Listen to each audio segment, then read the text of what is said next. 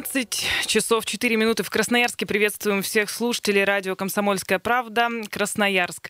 С вами Елена Некрасова и главный редактор «Комсомольской правды» в Красноярске Мария Мишкина. Сегодня, э, сегодняшний эфир мы начнем э, с очень серьезной темы. Обычно мы, конечно же, обсуждаем то, что произошло в Красноярске. Ну, совершенно ужасная трагедия случилась сегодня в Хабаровском крае, где в детском э, лагере Халдоме случился пожар. И вот как раз-таки Мария сегодня целый день разбиралась в этой ситуации с подробностями.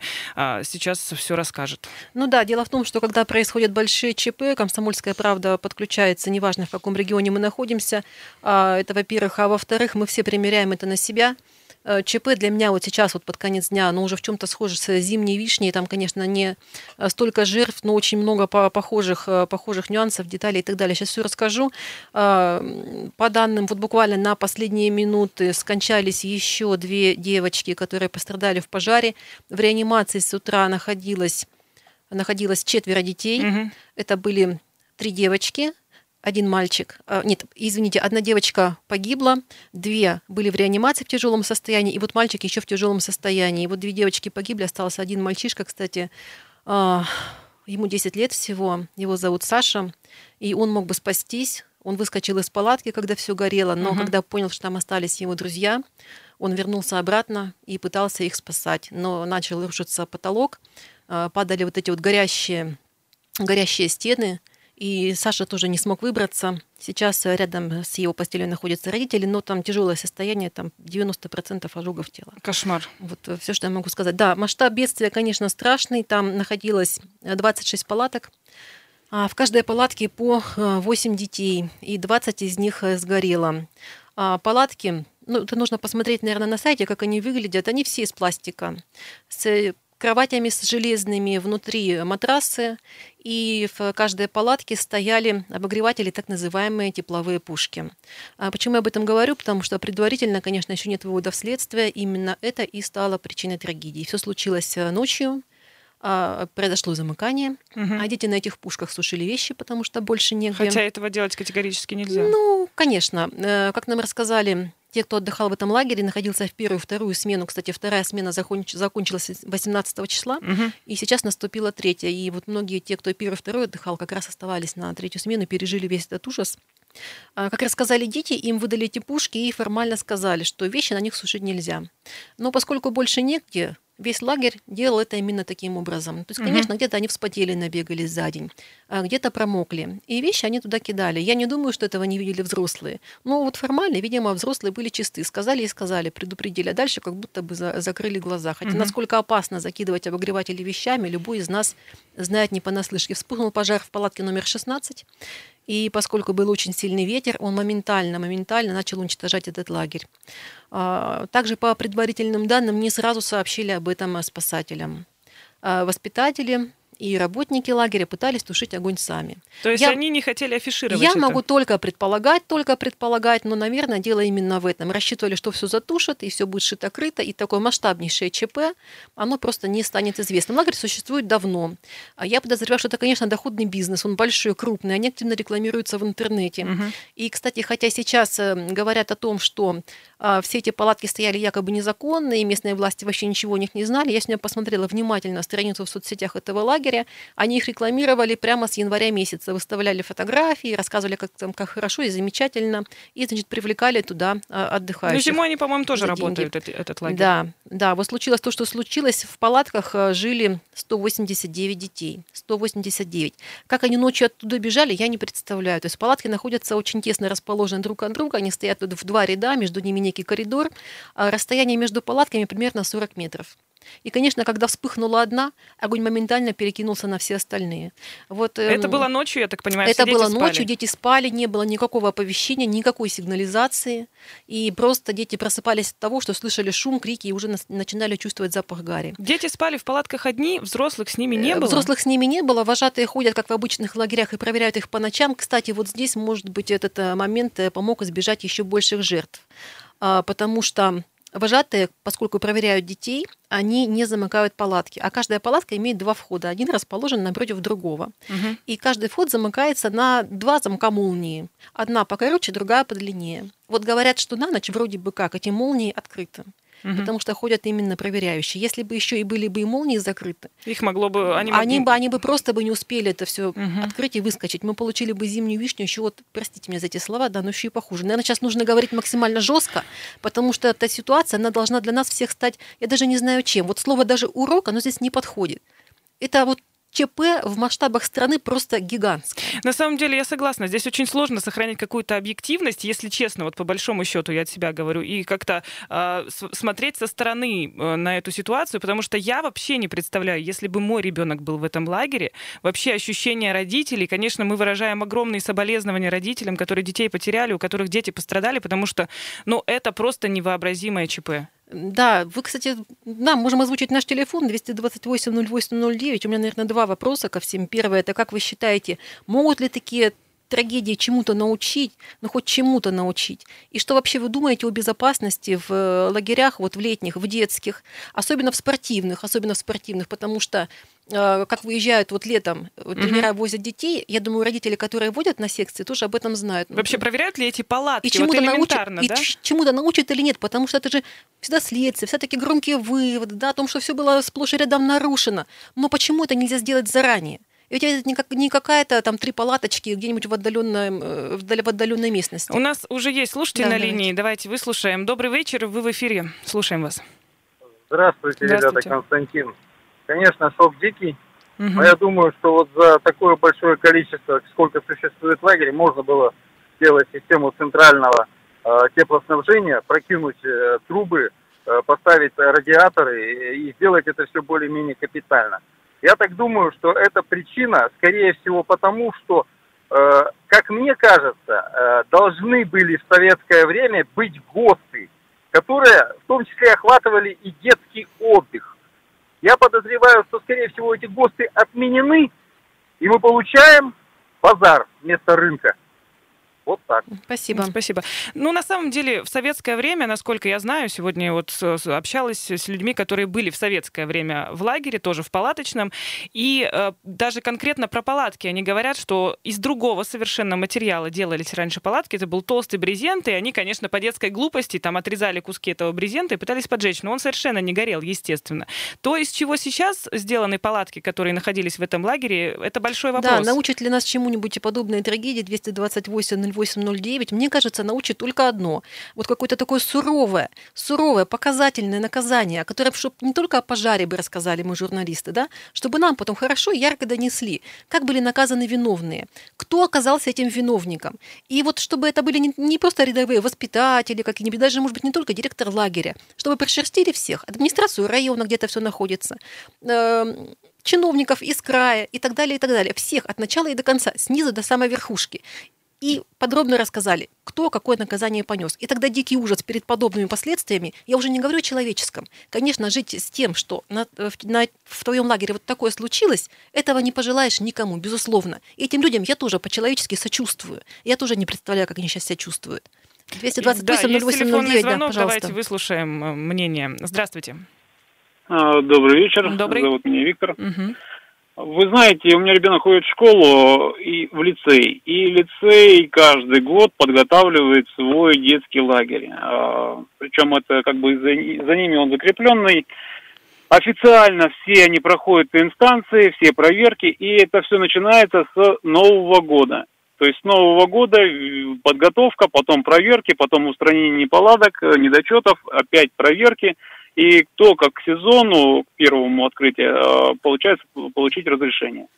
Это официально. А когда люди неофициально получают э, за определенную денежку, то мы можем иметь и двери, которые закрываются на пластиковые застежки в палатках, э, электрические пушки, обогреватели, которые запрещены в детских, тем более, помещениях, где находятся дети, причем определенное количество. Там куча норм и ГОСТов, которые пройти вот просто так вот с наскоку невозможно. Либо за деньги, либо устраняй, и тебе даже никто не подпишет и разговаривать с тобой не будет, пока ты это не устранишь.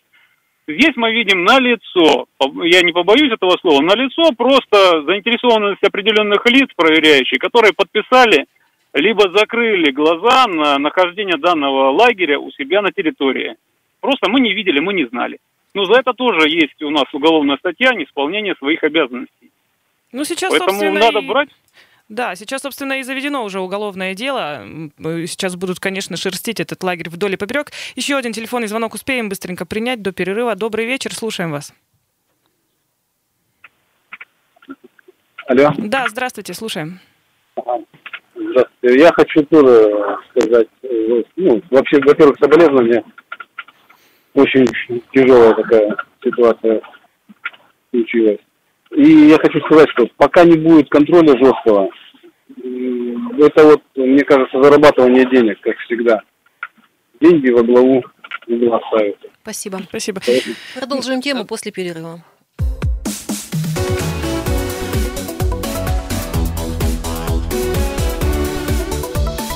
Тема дня. 17 часов 17 минут в Красноярске. Вы слушаете радио «Комсомольская правда». Это прямой эфир. С вами Елена Некрасова и главный редактор «Комсомольской правды» в Красноярске Мария Мишкина. Обсуждаем мы трагедию, которая произошла накануне в Хабаровском крае. Сегодня ночью в детском э, лагере Холдоме вспыхнул пожар. Погибло уже трое детей. И один мальчик в тяжелейшем состоянии сейчас находится в реанимации. Сегодня целый день разбирались в этой теме. И вот с подробностями как раз пришла в эфир да, я Мария Мишкина. Еще раз подчеркнуть хочу масштаб бедствия. На самом деле в лагере всего находится всего 455 детей, но кто-то из них размещается в палатках, а кто-то в стационарных корпусах. А в палатках находилось 189 детей, то есть на минуточку почти 200 человек. А там совсем они вот от маленького там, ну, до, до подросткового возраста. И Две... они выбегали ночью, среди ночи, в дыму, в темноте, без всякой практической помощи. Сами, сами спасали свои жизни. Да, действительно стало известно, что две девочки еще умерли в реанимации. Сейчас за жизнь борется мальчик 10 лет, который вернулся в палатку, потому что хотел спасти своих друзей. Я вообще боюсь, если честно, представить ужас этих бедных детишек, которые бежали вот в темноте от огня, ничего не понимая вообще, что происходит. С просони, там э, кто-то кого-то будил, кто-то кого-то вот вернулся. Пластиковые да, палатки с тепловыми пушками, набитые вещами, матрасами, вспыхнули как свечки. Ситуацию усугубил сильный сильный ветер, который буквально за 10 минут уничтожил этот палаточный городок. 228-08-09, звоните. Как вы думаете, научит ли чему-то эта трагедия? Почему у нас такое происходит? У нас уже есть телефонный звонок. Добрый вечер, вы в эфире, слушаем вас. Да, добрый вечер. Добрый. Евгений зовут меня. Да. Угу. Ну, дамы, я вот что хочу сказать. Эм, в первую очередь соболезнования, конечно. Ну, смотрите, на сегодняшний день зимняя вишня не так давно это случилось. Бедные дети сгорели. Ничему не научила. Считаю, что на сегодняшний день вернуться к строю – это бред. Ну, имеется в виду, многие ратуют за советскую власть и так далее. Ну, конечно, это невозможно. Что нужно делать? У каждого чиновника на сегодняшний день, не обязательно это губернатор, мэр и так далее, силовые структуры, есть заместители – так вот, на сегодняшний день уже выводы нужно делать. Случилась страшная трагедия. Губернатора, естественно, в отставку заместителя поставили и так до последнего контролирующего начальника. Не, набь... не добьемся мы по-другому. Сейчас будет пионер вожатый виноватый. Угу. Не знаю, и поэтому кто организовал, возможно, но только не действующие силовые структуры, не действующие чиновники опять в стороне. Спасибо. Я хочу ответить на ваш звонок. Дело в том, что я вот уже много лет э, дружу с папой с папой мальчика, на которого в Ачинске упали ворота, фамилия Черновы. И этот папа, он посвятил много лет тому, чтобы наказали не рядового тренера, который э, привел детей из школы на городской стадион, где упали ворота, а наказали именно директора стадиона, наказали бы чиновников администрации, которые все это допустили. Для меня здесь ситуации похожи, потому что, мне кажется, сейчас тоже начнутся все с каких-то рядовых наказаний, воспитателей, там, я не знаю, может быть, даже руководство лагеря, но я тоже за то, чтобы заходить гораздо выше, потому что не знать, какой у тебя лагерь, с чего он построен и как там обеспечена безопасность, просто нельзя. А, я сегодня общалась с детьми, общалась в основном через соцсети, я, поэтому мы не можем вот включить э, прямую речь, но я хотела бы, наверное, немножко процитировать, что рассказывали ребята. Это такие обычные слова, но, наверное, они такими и должны быть. Вот девочка Ира, ей 12 лет, она рассказывала. В 16-й палатке загорелась тепловая пушка. Они стоят практически в каждой. И мы сушили на них мокрые вещи практически каждый вечер, а больше негде. И случилось короткое замыкание. А в той самой палатке на двух девочек упал горящий кусок тента. И мальчик, ему 10 лет, Саша, он уже выскочил, но полез обратно за девочками, которые там находились, и в итоге сам пострадал. Он тоже в реанимации. Те, на кого упала горящая палатка, очень сильно кричали, ведь материал быстро плавился. Когда их уносили, нереально было слушать их крик. Все тело было обожженное. Ну, вот это один из... Я потом еще, может быть, почитаю то, что мне писали. А, и хочу рассказать еще об одном моменте, тоже таком шокирующем. Нам попал в руки один документ из оперативной сводки, а, в котором не только было указано там количество, имена пострадавших, их возраст, но и то, а, кто выезжал на тушение этого пожара. Угу. Так вот, ближайший населенный пункт – это город Солнечный. Э, тушили пожар где горело 26 палаток, да, и 20 сгорело дотла за 10 минут, где находилось полтысячи детей в Там, детском лагере. пожар на площади более 200 квадратных да. метров. Вот знаете сколько? Э, три пожарных машины и семь пожарных. Я сейчас ни нисколько не, не сочиняю. Три пожарных машины и семь пожарных пытались бороться с огнем в этом детском лагере. Вообще, я уже сказала, что дети выскакивали сами. Конечно, все это моментально очень распространялось, но тем не менее, на минуточку. Рядом с таким детским лагерем, где ничего не понятно с безопасностью, ни хорошего медпункта. Угу. Вот эти дети, они, они погибли, да, они умерли уже в реанимации, потому что их нельзя было транспортировать, скажем, в Комсомольск на Амуре, они были нетранспортабельны. И, конечно, туда очень быстро прилетели врачи из других регионов. Вот я знаю, что из ожогового центра Нижнего Новгорода прилетали медики. Но это все упущенное время.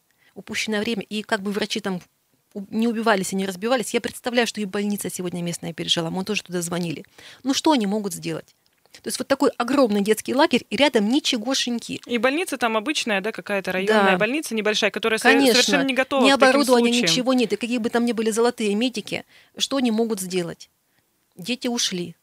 И мы сейчас не знаем, что с этим мальчиком. У 90% ожогов тела. Сидят рядом родители и молятся, никуда его не увести, не привести. Да, про, сейчас проходят э, конференции, э, связываются со всей страной оттуда медики, пытаются какие-то получить консультации. Но они имеют, что имеют.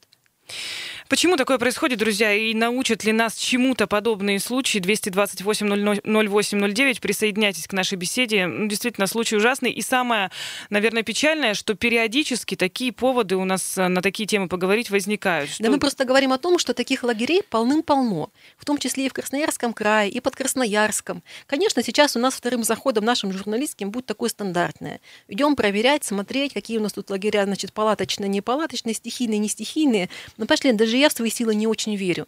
Вот после упавших ворот, вот этих вот ачинских, uh-huh. знаменитых, э, «Комсомольская правда» э, предприняла такой масштабнейший рейд. Вот я тогда еще не была, ты с нами не работала. Но мы взяли на себя этот труд, и примерно за два месяца по списку мы проверили, мы объехали лично, объехали каждую из 135 красноярских школ. Вот веришь, нет, наши журналисты это сделали. Uh-huh. Не потому, что вот нам принесут какие-то дивиденды, да? Нет. Это было чисто вот такой человеческий посыл. И для нас было странно, что после Ачинской ситуации, а потом еще в других регионах упали ворота, вот я буду директором, я только увижу эту заметку, я первым делом выйду и посмотрю, что с моими воротами. Ну, это да? как минимум логично. Да, и, или в лагерь я выйду и первым делом посмотрю, что-то у меня там с пушками, еще с чем-то. У нас был целый ряд школ, где эти ворота болтались на честном слове, не закрепленные, вот те самые футбольные, те самые роковые ворота, которые должны, как отче наш, быть прибиты к земле, я не знаю чем, вбиты, вкопаны или убраны совсем вот к черту. И мы задавали вопросы директорам, и они тоже так пожимали плечами, ну а чего, а кого, а можно или не можно, все можно. Два болта, два крепких мужика при, привинтите. Угу. Поэтому я думаю, что нас такие трагедии ничему не учат. Может быть, у кого-то больше надежды, звоните 228 08 09, может быть, вы что-то хотите тоже, тоже рассказать. Но я вот сколько уже в журналистике, я говорю, я вот веру в какие-то такие вещи, честно говоря, потеряла. Ну, на самом деле, когда ты прикладываешь такие усилия, хотя вот, по сути, э, вы как журналисты не обязаны были это проверять. И при том, что был такой вот, да, повод, уже, ладно, бог с ним, когда это должны проверять регулярно, а тут был уже повод. Казалось бы, сейчас все должны, ну, пойти и проверить элементарно. И этим не забот... не, не... это не заботит тех людей, которые работают с детьми, которые отвечают головой за детскую безопасность. Вот смотри, небольшой фрагмент еще, который касается системы оповещения, да, то есть могло ли там что-то заверещать, там, или включится какое-то оповещение, или какая-то тревожная кнопка. Я, конечно, понимаю, никакой там активной системы пожаротушения нет, но вот тем не менее. А, рассказывает а, еще один ребенок. Два моих одноклассника ночью находились в палатке. Не в той, которая загорелась, а рядом. Один из них спал, а второй нет. И они просто услышали, что на улице кто-то начал бегать и кричать, и почувствовали запах Гарри. Тот, который не спал, успел переодеться из пижамы в футболку и джинсы, вынес телефон. А второй спал, и когда его разбудили, выскочил в одной пижаме и в тапочках, но, правда, успел взять с собой телефон. После этого их палатка сразу же погорела. Как рассказывали вожатые руководители, до последнего хотели потушить огонь сами. Может, чтобы не выплыло это все без чьей-либо помощи. Но ничего не вышло, и пришлось вызывать МЧС и пожарных. Там вообще все, весь лагерь сгорел буквально за 10 минут. Да, это и неудивительно. Ну вот даже дети говорят, что это неудивительно, да? Ну, получается, что вот мне кажется, даже взрослый человек в такой ситуации сразу не поймет вообще, что делать. Ты спишь ночью, что-то какой-то шум. Понятно, Нет, что я если бы это была пожарная Если ты тревога... работаешь в летнем лагере, если ты вожатый воспитатель, у меня педагогическое образование, каждое лето я работала э, в летнем лагере.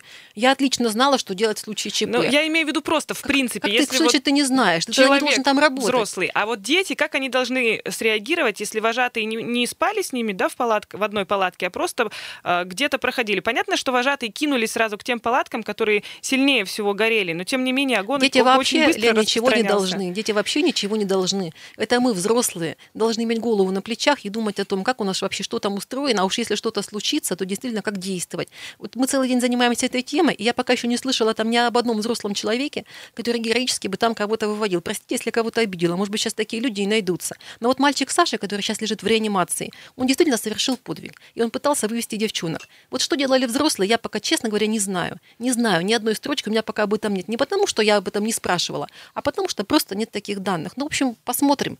Да. Соболезнуем, надеемся, молимся за тех, кто пострадал. Конечно, мы сейчас сопереживаем э, мальчику Саше и его родителям. Мы очень надеемся, что все-таки, может быть, случится чудо, и каким-то образом ему удастся выкарабкаться. Но, тем не менее, мы, конечно же, будем следить за этой Все темой. подробности на сайте КП. Читайте, смотрите, оставляйте комментарии. Нужно подключаться общественности, следить за этим и говорить как можно больше. Как можно больше. Это тоже важно.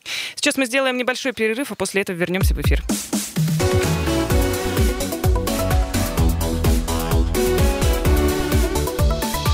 Тема дня. 17 часов и 33 минуты в городе Красноярске. Так вот, ворвался в эфир Александр Своевский, присоединился ко мне. С вами я, Елена Некрасова и, собственно, Александр Своевский. Мы э, до этого говорили о трагедии в Хабаровском крае, о том, что там э, случился пожар в детском палаточном лагере. Друзья, конечно же, мы будем следить за этой темой пристально, и все подробности вы можете послушать и почитать на нашем сайте kp.ru. Ну, а прямо сейчас, э, во-первых, мы будем менять тему, во-вторых, давайте сейчас о пробках э, поговорим. Приехали. Итак, э, начнем с левого берега. Сложности, как всегда, на проспекте Котельникова, на Калинина, э, в сторону мясокомбината. Если будете ехать, там пробка. Будьте внимательны, авария случилась.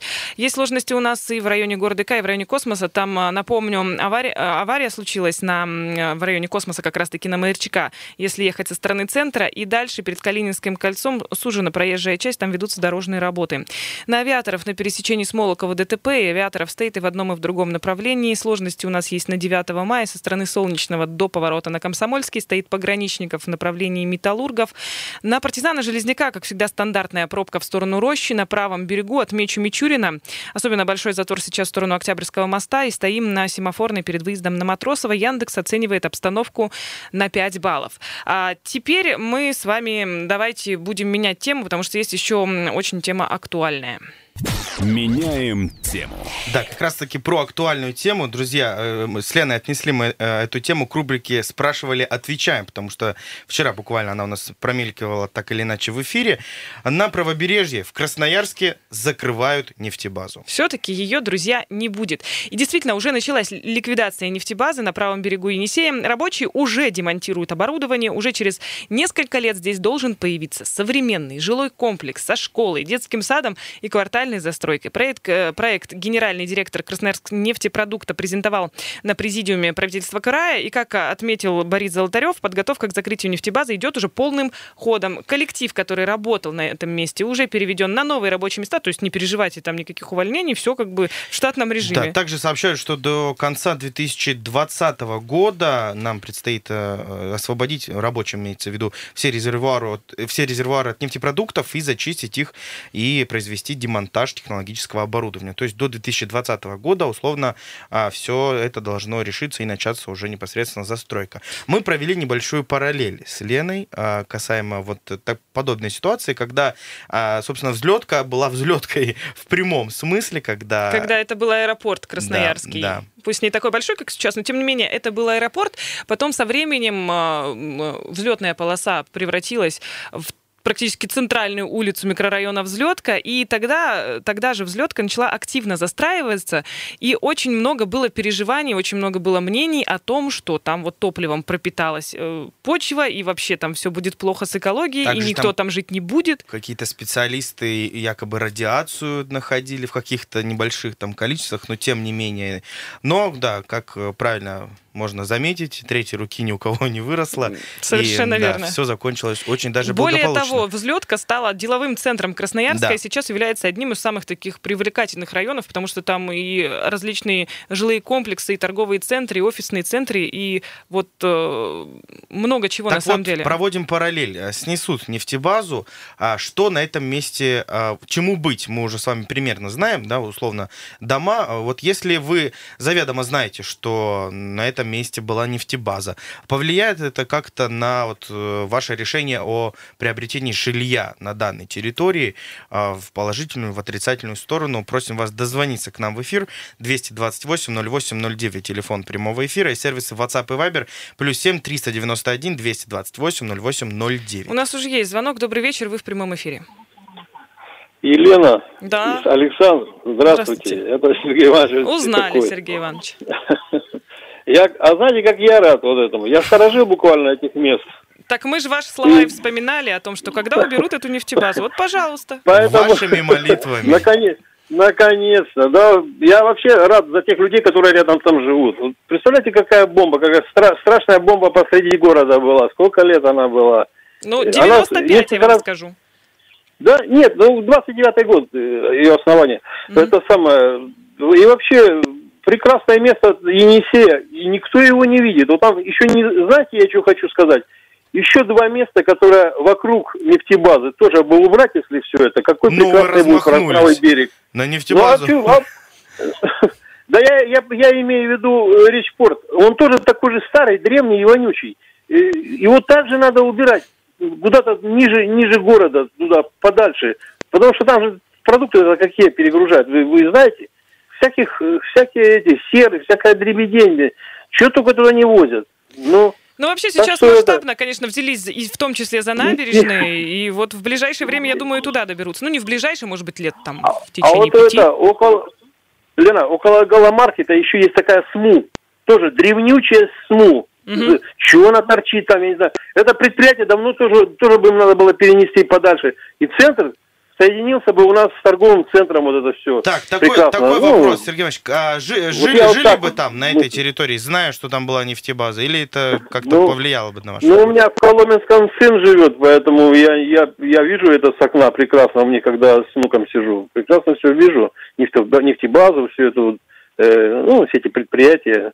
Как мне охота, чтобы их убрать, и там люди жили, парк сделать, Понятно. и не сеять. Потому что когда-то в детстве я купался на этой запретке там, ну, это давно было, в общем. Это было в 60-х годах. Спасибо, еще. спасибо вам за ваш звонок. Ну, сегодня мы близки к этому как никогда. Вот до 2020 года все уберем. Ну, да, будем надеяться, что это все, все уложится в сроки. Действительно, там станет очень красиво. Еще один слушатель на линии 228-08-09. Добрый вечер. А, добрый вечер, Дмитрий Красноярск. Да, Дмитрий, приветствую. Ну, вот Сергей Иванович, конечно, полностью согласен. Вчера мы с ним по собакам разошлись во мнении, а сегодня вот я его поддерживаю. Действительно, там будет прекрасный вид, и вот со многими общаюсь кто работает в сфере обслуживания, люди хотят э, сделать себе бизнес где-то покрасивее, получше, да, и, а привыкли к этому берегу. Но э, район там, скажем так, ну, скажем так, мы попроще такое, да, вот, а люди хотят вложить туда деньги. Внешнего вида не хватает, и, и вот нефтебазу снесут, там вот есть южный берег, да, ну, mm-hmm. что-то подобное, такое, ну, с, э, скажем так, средний сегмент и, может быть, даже э, премиум добавить туда. И люди пойдут туда вкладывать деньги, потому что, ну, взлетка уже перенасыщена э, такими комплексами, да, вот, а здесь не хватает, наоборот. А многие не хотят уезжать с правого берега, поэтому там вот надо сделать сегмент такой все-таки, средний и премиум. То есть вы считаете, люди, что люди... ничего страшного, что там была нефтебаза, все нормально будет? Да, я там работал в том районе 15 лет, это вообще такое Чикаго, там такая публика, это вообще, мама, не говорю. Хоть цивилизация придет туда, и деньги потянутся. Поэтому, конечно, сносить и начинать, только с умом начинать строить. Посмотреть сначала план застройки, а потом уже начинать а то положат асфальт, потом будут трубы ложить. Вот это тоже немаловажно. Спасибо огромное за ваше мнение. Давай немного о проекте застройки. Есть у меня информация. Предполагается возвести жилые дома примерно на 250 тысяч э, квадратов жилья. Ну, довольно большой жилой комплекс. Создать 80 тысяч квадратных метров коммерческих площадей, построить школу на 1200 человек и детсад на 300 мест, а также подземный паркинг на 2800 машин мест. Ну, подземный паркинг это, кстати, довольно-таки неплохо. А, жилой комплекс новоиспеченный предлагают назвать Новый порт. Это вот логично на самом деле, да. да. Ну, не знаю, самое главное вот это то, что происходит в любом жилом комплексе, чтобы все-таки там действительно была школа, был детский сад, как это обещают сейчас. Школа на 1200 мест, детский сад на 300 детишек, на 300 мест. Вот удивительно, да, что э, возводилась нефтебаза примерно 100 лет назад, практически, да, э, в чистом поле. Вот а вот теперь это практически да? центр города, ну, скажем так, да? Ну, да, если на правобережье э, переместиться, все равно трудно себе представить на этом месте чистое поле. Тем не менее, Но, было не так. Менее, Еще да. один слушатель дозвонился. Добрый вечер, вы в эфире, слушаем вас. Добрый вечер, Владимир, ваш постоянный слушатель. Все, конечно, хорошо, строительные планы, все эти дела. Но у нас, по-моему, никто не отменял же нормы и правила рекультивации земель после таких э, этих, э, как говорится, объектов. А вспомните химкомбинат.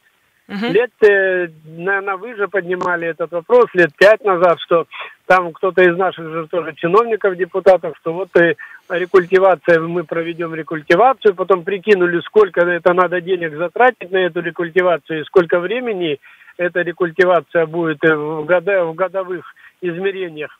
И все заглохло, тишина про этот промзону, которую там хотели промзону сделать для аренды предпринимателям там и так далее, и так далее, такие крупные масштабы. Но самое главное, чтобы не нарушались нормы правил рекультивации таких э, земель. Потому что, э, конечно, строители сегодня наши главные застройщики в городе, они вам возведут хоть за полгода туда небоскребы, на это количество квартир. А что потом будет э, со здоровьем э, людей, это уже их не будет колыхать. Спасибо. Вот Действительно, очень важный вопрос, но этот вопрос в том числе обсуждался сегодня на президиуме правительства, и э, руководитель Красноярск нефтепродукта говорил о том, что рекультивация земель и застройка территории будет в зоне введения, ведения инвестора, и кроме всего прочего, после того, как э, уберут все оборудование, будет оно демонтировано, после этого Енисейским управлением Ростехнадзора нефтебаза будет выведена из реестра особо производственных объектов. То есть, в принципе, все это уже в плане есть, все эти как раз-таки нюансы. Но опять опять-таки по срокам, да, до 2020-го, напомню, собираются все это дело только демонтировать, ну и, соответственно, а, начнется строительство, дай бог, да, там в следующем году или в этом же, ну, я думаю, к 2000, не знаю, там, 25-му, наверное, по стоит большому... ожидать микрорайон. По большому... Это по моим таким субъективным подсчетам. Ну, я думаю, что, в принципе, так и будет. По большому счету, это на самом деле очень привлекательное место для строительства э, такого хорошего, да, благоустроенного микрорайона, потому что это в том числе по и опыту Южного берега, например. Да, да, например. Ну, самое главное, чтобы, вот я еще раз повторюсь, чтобы перенимать только хороший опыт и учитывать при строительстве, э, чтобы была и школа, и детский сад, и э, машина мест тоже всем хватало. Ну, точно, я помню, Южный берег, когда строили, абсолютно такие же там страшные ангары были, которые ну, нещадно сносили. Верно, да. А, в общем-то, у нас э, эфир уже практически движется к своему завершению. Напомню, что мы сегодня в первой части и во второй части эфира говорили о том, что случилось э, ЧП в Хабаровском крае, где вспыхнул пожар, и в детском лагере, э, по нашим данным, по последним данным, все-таки скончался мальчик, который помогал детям выбираться из горящих палаток, и тем временем уже получается четверо погибших детей. Мы, конечно же, выражаем наши соболезнования глубочайшие по поводу поводу этой темы и подробности вы всегда можете узнать на нашем сайте kp.ru. 107.1 продолжает свое вещание. Тема дня.